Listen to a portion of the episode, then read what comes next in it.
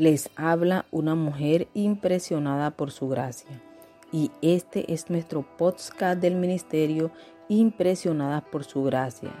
Estás escuchando Reto de Lectura 365. Una mujer impresionada por la palabra.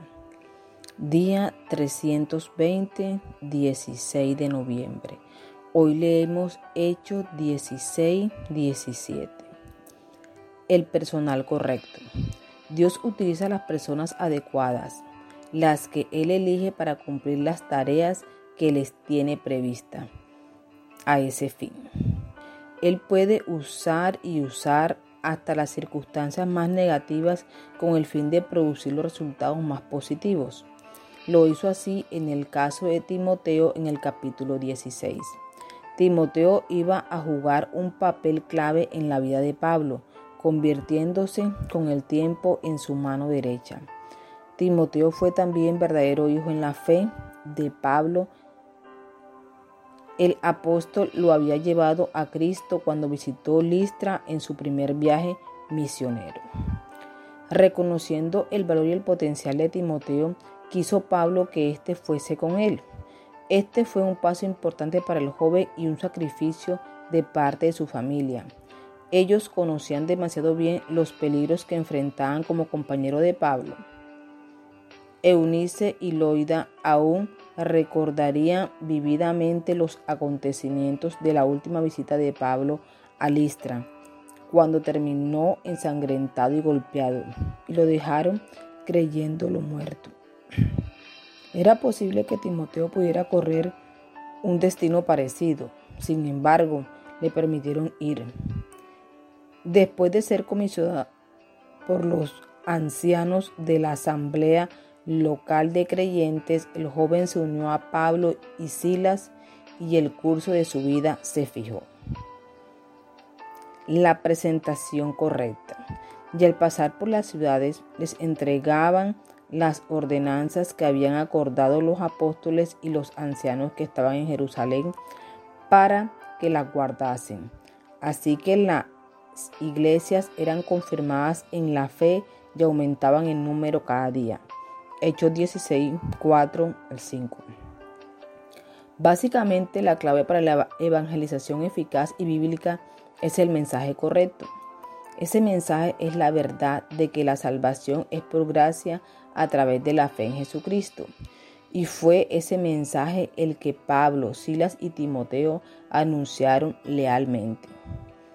Cuando pasaron por las ciudades de Galacia, los misioneros les entregaban las ordenanzas que habían acordado los apóstoles y los ancianos que estaban en Jerusalén para que las guardasen. Ellos estaban extendiendo la verdad liberadora afirmada en el concilio de Jerusalén, que la salvación era totalmente por la gracia de Dios. Asimismo, que a los nuevos creyentes no se les impediría su comunión con sus hermanos judíos. De este modo, los misioneros hacían saber a las iglesias las regulaciones impuestas sobre los gentiles. Ese es el mensaje doble del cristianismo, salvación por gracia y vivir por amor. El lugar correcto.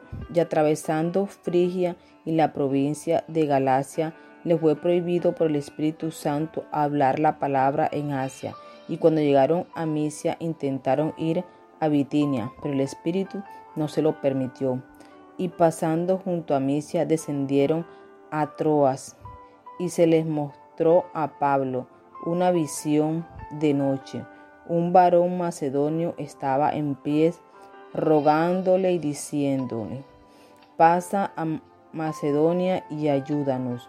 Cuando vio la visión, enseguida procuramos partir para Macedonia, dando por cierto que Dios nos llamaba para que les anunciásemos el Evangelio. Habiendo recibido el llamamiento divino, Pablo no dudó. Lucas observa cuando vio la visión. Enseguida procuramos partir para Macedonia, dando por cierto que Dios nos llamaba para que les anunciásemos el Evangelio. La experiencia del equipo misionero ilustra un principio básico para conocer la voluntad de Dios. seguir adelante y permitirle que cierre puertas hasta que llegue la oportunidad correcta. Este pasaje en Hechos 16 ilustra los principios básicos de la evangelización. Dios usa personas con la pasión correcta y la prioridad correcta, con el personal correcto que toma las precauciones correctas para hacer la presentación correcta en el lugar correcto. Toda metodología de evangelización se debe evaluar a la luz de tales realidades.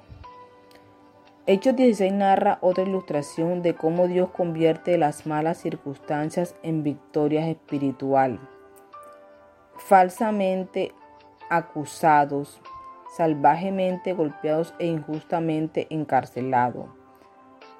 Pablo y Silas vieron cómo Dios usó estas circunstancias para llevar salvación a toda una familia. Esta sección muestra las consecuencias de la milagrosa liberación de la muchacha endemoniada.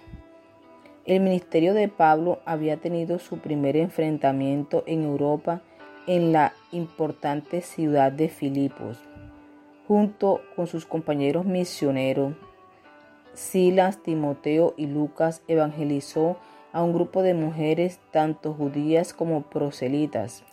Una de estas últimas, Lidia, se convirtió junto con su casa y la iglesia filipense nació.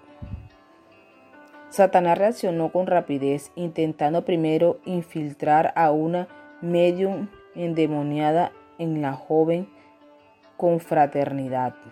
Cuando el milagro, cuando el milagroso poder de Pablo frustró ese intento, Satanás trató de destruir a la iglesia por medio de persecución. Esas siempre son sus dos vías de ataque, infiltración, atacar a la iglesia desde adentro y persecución, atacarla desde afuera. Los versículos 19 y 40 registran el fracaso del ataque de Satanás por medio de persecución. Cuando Dios usó esta misma persecución para extender la iglesia filipense.